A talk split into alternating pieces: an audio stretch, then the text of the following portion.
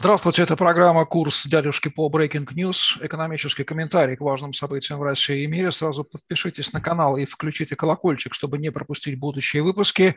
Ну а также задавайте вопросы ваши в комментариях. Мы по возможности будем отвечать на них в будущих выпусках. В студии экономист и предприниматель Дмитрий Потапенко и я, экономист и ведущий Евгений Романенко. Дмитрий, приветствую вас. Добрый день. Минфин сообщил недавно, что выплатил таки купонный доход на 117 миллионов долларов по внешнему долгу. Это, как предполагается, отсрочит возможный технический дефолт. К нему приравнивалась бы оплата в рублях, которую разрешили делать. Но мало еще найти валюту для платежа. Платеж должен быть пройти и должен быть принят американской стороной, пока санкции позволяют это сделать. Дмитрий, удалось ли а, России избежать дефолта и повторится ли это возможность в будущем? Ну, здесь ключевой это вопрос-то. Помните, как э, до вот этого платежа мы хорохорились, и у нас есть э, по-прежнему отмороженные, которые на глушняк говорят, а вот там мы будем продавать все наше в рублях. Ну как, удалось в рублях-то продать 117, э, это не очень большая сумма, это копейки в долге-то. 117 миллионов долларов-то удалось продать в рублях. Что, не, не приняли, не? Не, резаную бумагу не приняли. Удивительно, да? Это пол в шутку, пол всерьез. А, коллеги, если быть э, серьезным, то все достаточно просто. Это не мы выплатили, это нам позволили выплатить, и поэтому и ЦБ, и Минфин, в общем-то, дали заднюю, называя своими именами. А из тех заблокированных денег разрешили они себе же принять из заблокированных денег эти финансовые средства. Поэтому, в общем, а, те люди, которые по-прежнему жаждут продавать что-то в рублях, вам есть яркий э, пример и подтверждение. Нужно действительно не только найти валюту, но и даже валюту, когда вы найдете, у вас должны ее захотеть принять. Поэтому я частенько в наших эфирах приводил такой пример. Придя с поросем на а, базар, попытайтесь его продать за крипту, при том, что мы очень позитивно, напомню, относимся к крипте, но по странному стечению обстоятельств на базаре ее никто не примет. На базаре примут, скорее всего, не знаю, самогон, это лучше, лучше, как говорится, валюта, либо, соответственно, рубли. Это яркий пример, что такое платежное средство. Платежное средство нуждается в его обработке. Поэтому э, дефолт, как говорится, технически не произошел. Но теперь вы должны понимать, что каждая выплата, каждая выплата будет происходить с соизволения, так уж и быть, а, властей Соединенных Штатов, да и не только Соединенных Штатов, а вообще вот этой антивоенной операционной коалиции. Помните, когда в следующий раз начнете произносить вот эту замечательнейшую фразу, как вы хотите свой товар продавать, например, нефть, газ, зарезанные тугрики, да хоть за хвосты носорогов. Помните, что у вас в кармане, в лучшем случае, это хвосты носорогов, да и то под большим-большим вопросом. Совет директоров Банка России сегодня, в пятницу, 18 марта 2022 года, принял решение сохранить ключевую ставку на уровне 20% годовых, поднимать не стал. По итогам его заседания выступила Эльвира Набиулина, опять без брошки, и произнесла ряд сдержанных формулировок, похожих на заклинания, призванных, видимо, успокоить население и бизнес. Дмитрий, э, вы смотрели это выступление. О чем сообщила иносказательно через эвфемизмы Эльвира Набиулина, а о чем умолчала она? Вы знаете, Евгений, дело в том, что и коллеги, я частенько критикую не столько даже саму Эльвиру Сапкизаду, сколько методы ее управления. Я вообще не, не приемлю перехождение на личности, потому что считаю это категорически неприемлемым в публичной дискуссии. И в данном случае, если напомню, а, Владимир Путин а, подтвердил свою верность фразе «своих не бросаем», а, он выдвинул ее на еще ближайшие пять лет. В общем, у меня нет никаких сомнений, что она, конечно, останется главой мегахолдинга ЦБ. Вот. Я понимаю, почему это делает э, господин Путин потому что она такой верный боец. В принципе, свои задачи она выполняет. Что он ей сказал, то она и делает. Но он не все понимает, точнее, он многое не понимает в финансовой сфере, но с другой стороны, а на кого его менять? Что, менять экономическую политику? Да не будет он менять экономическую политику. Что он будет давать э, какие-то целевые, там, не знаю, кредиты промышленности или будет развивать какой-то долговой рынок. Долговой рынок мы убили прямо, ну, точнее, власти же убили. Что я могу сказать? Конечно, это переназначение для многих, ну, многие, я могу сразу сказать, это было очень забавно, мы были на нескольких э, тут круглых столах, и каждая партия, так называемая оппозиционная, готовила почву к тому, что Эльвиру Сапкизадну снимут. Что значит э, готовила почву? Каждый из них говорил, что вот мы будем выступать жестко, жестко вот мы сейчас, э, ну, чтобы присвоить себе лавры снятия или назначения, а я напомню, по закону э, глава ЦБ отчитывается перед Думой, но назначение делает исключительно президент Российской Федерации.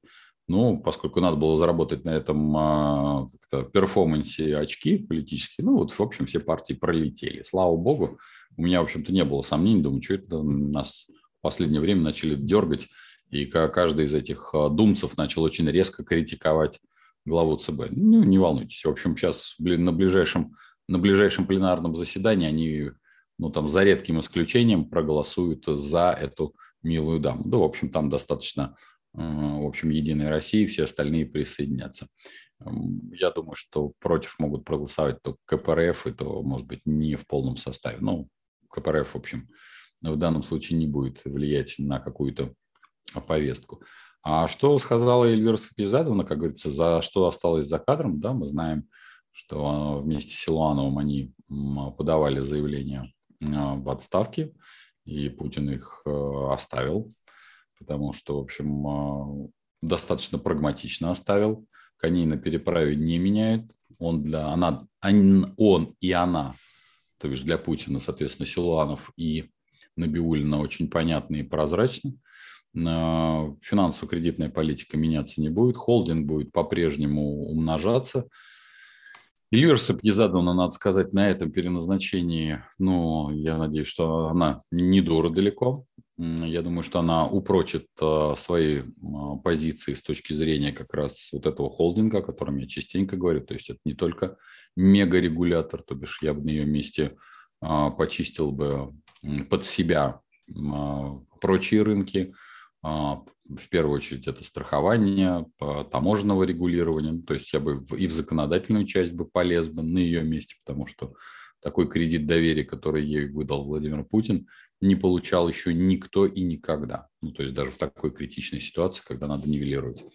Вот. Э, у меня, слава богу, нет никаких политических амбиций, но амбиции, соответственно, э, серьезного корпоративного игрока, который, для которого являются вызовами, это и сам глава Минфина, и э, лидеры таможенной службы, и налоговой службы, для нее они конкуренты. Поэтому, в общем, я думаю, что сейчас аппаратная игра развернется существенно на более высоком уровне.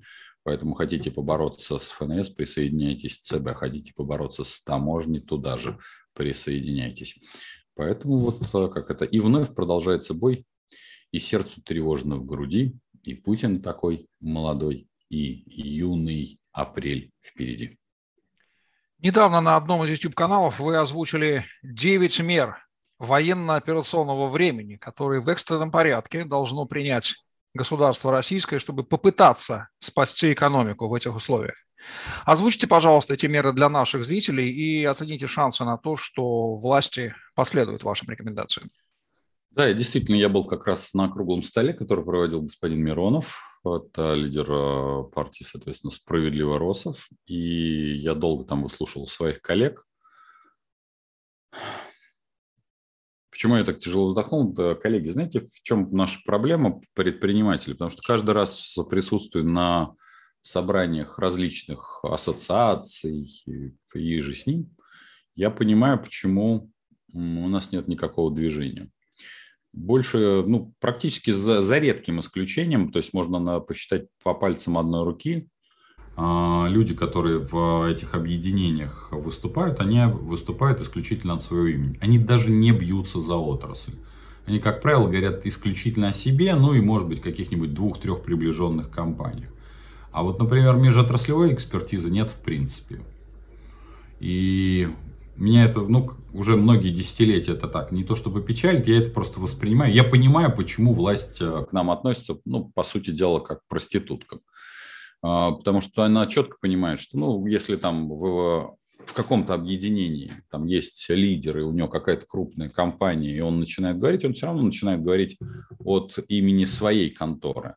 И по большей части надо просто ему кинуть кость, потому что он не будет биться за межотраслевой какие-то взаимопроникновения. Теперь я постараюсь перейти действительно к тем мерам, которые я озвучил, потому что я не, э, честно скажу, тут я вот могу сразу распозиционироваться со своими коллегами. Я всегда говорю не про отрасль, а, как вы знаете, я там был в качестве омбудсмена по самозанятым и микробизнесу, а я не самозанятый и далеко не микробизнес я озвучил следующие меры, причем они относятся не только к бизнесу. Первая и очень важная мера, я считаю, что в, в этих экстраординарных условиях, которые мы, безусловно, создали своими, точнее, действиями одного человека конкретного, это, конечно, отмена НДС и замена его на налог с продаж в размере 2% с конечной продажи. Почему я считаю, что должно быть именно так? А, НДС, ну, я расскажу некоторую байку, просто немногие знают, как он устанавливался. Устанавливался он вообще волюнтаристским способом, почему его очень любят наши чиновники. Устанавливался он Егор Тимуровичем Гайдаром, который э, при всех имеющихся у него плюсах был э, в определенной мере не до конца, скажем так, понимал, что такое реальная экономика, и самое главное, был некоторым образом авантюристом с, и с долей романтики, скажем так. Заседание было очень бурным, а, налоги тогда мало кто платил, они плохо взыскивались, но тогда было выдвинуто предложение как раз по созданию НДС в Российской Федерации. И оно, Егор Тимурович тогда со, со, со свойственным тогда запалом сказал, а пусть он будет 32. Честно могу сказать, что, по-моему, на этом а, совещании присутствовал а, Геращенко, который схватился за голову и произнес не сильно цензурную речь а, в куларах. Ну, в общем, как вы знаете, НДС потом был ниже. Вот НДС – это налог, а, который, ну, условно, я отношусь к нему крайне отрицательно, он условно хорош, когда есть экономика купи-продай. Но когда экономика переходит в состояние промышленного, производства, а у нас экономика промышленного производства, у нас не только купи-продай, у нас действительно даже то, что вы видите в магазинах, существенно дорабатывается, идя от производителя. Да и заказывается у производителя совершенно другой продукт, нежели сам производитель производит, даже в ритейле это относится. Поэтому у нас может быть только налог с продаж, не более 2%. Это первая мера. Вторая мера – это, конечно, прямые синдицированные или субсидированные кредиты а, в а, промышленные предприятия, промышленные, ритейловые и же с ними, на основании представлений от как раз ассоциации, о которых, как вы знаете, я тоже небольшого мнения, но тем не менее я считаю, что ассоциаций должно быть много хороших э, и разных, и плохих тоже, и разных тоже должно быть. И чтобы их выпистывать, нужно как раз давать хоть какой-то инструментарий управления, а не такого частного лоббирования. Не так. Прямые субсидируемые кредиты на промышленные предприятия, на ритейловые предприятия, на логистические предприятия и же с ним. По ставке не выше 3% годовых. Точка. Потому что господин Шохин в свое время, да и многие другие заявляли, что больше 15% на сегодняшний день ни одна экономика не выдержит. Я с ними абсолютно согласен. Поэтому ключевая ставка, вот она может быть только такая. А, третья такая немаловажная вещь, которая относится не столько к бизнесу, сколько относится к частным лицам. Говорил об этом многократно. Сейчас бизнес страдает, особенно это относится к малому и среднему, который в том виде поддержки, упаси Господь, не, не надо его трогать. Э, я считаю, что малый и средний бизнес – это про, про самостоятельное развитие. Дайте ему возможность про продыху. Поэтому, ну, пожалуйста, все, что касается минимального дохода, минимальный доход не должен облагаться никакими налогами. Ноль. Если вот, соответственно, в семье хоть у кого-то есть доход э, минимальный МРОД, так называемый, налоги ноль. Ну и, соответственно, все государственные требы, то бишь, чтобы в какой бы орган не обращалась эта семья а, или домохозяйство, то а, поскольку у них присутствует человек, который зарабатывает минимальную ставку, Значит, все государственные пошлины отменяются как класс.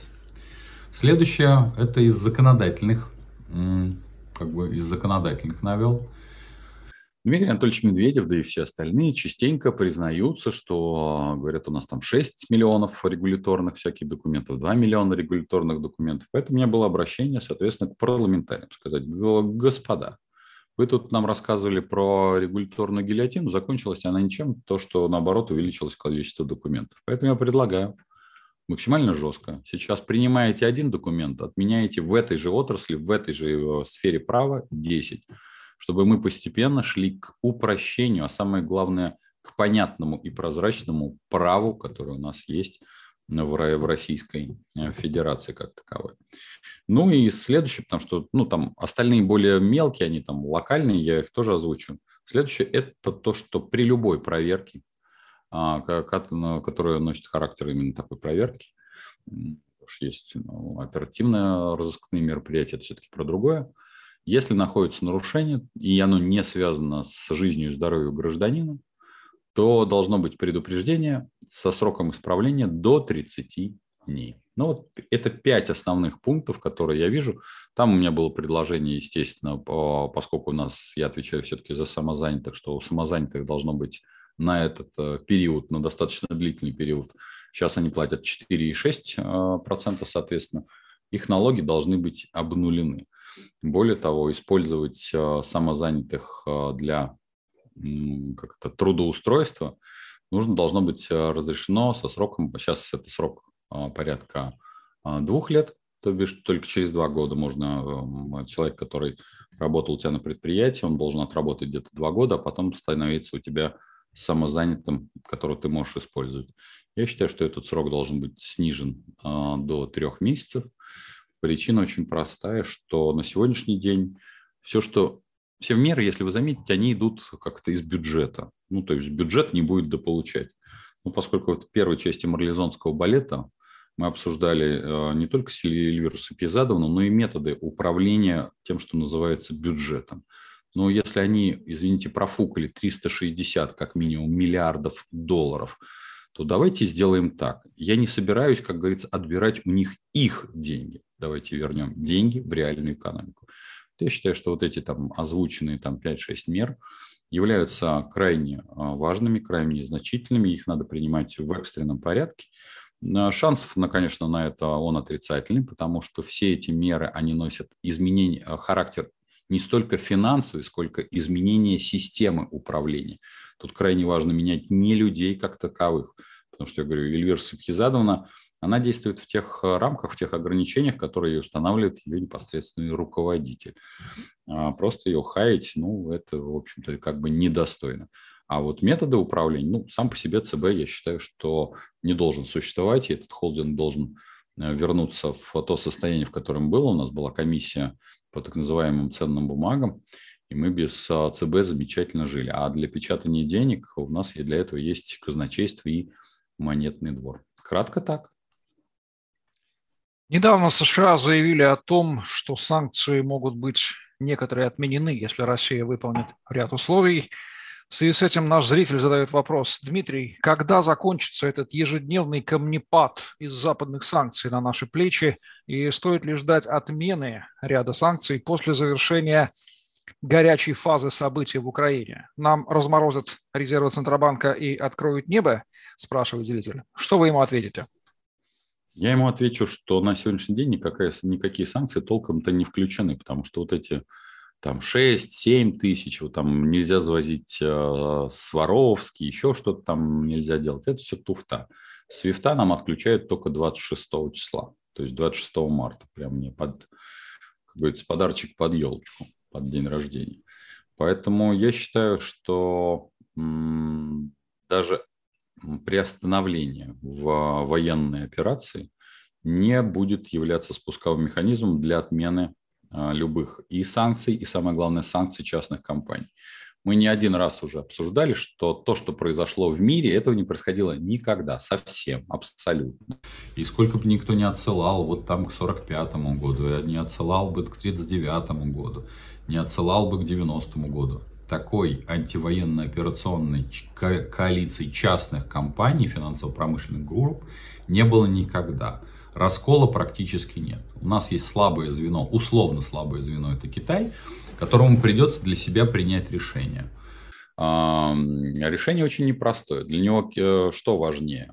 Соответственно, помогать э, некой э, стране под названием Россия в его картине мира или потерять в том числе главный рынок сбыта, а именно рынок сбыта Америку и Евросоюз.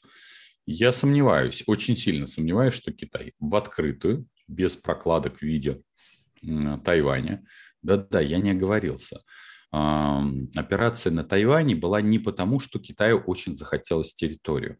Операция на Тайване была Китаю нужна для того, чтобы иметь легальную прокладку, для того, чтобы оказывать помощь Российской Федерации. Как вы видите, не получилось. Поэтому Китай будет искать такую прокладку. Ну, кто-то играет в маленькие игрушки, а кто-то играет в большие.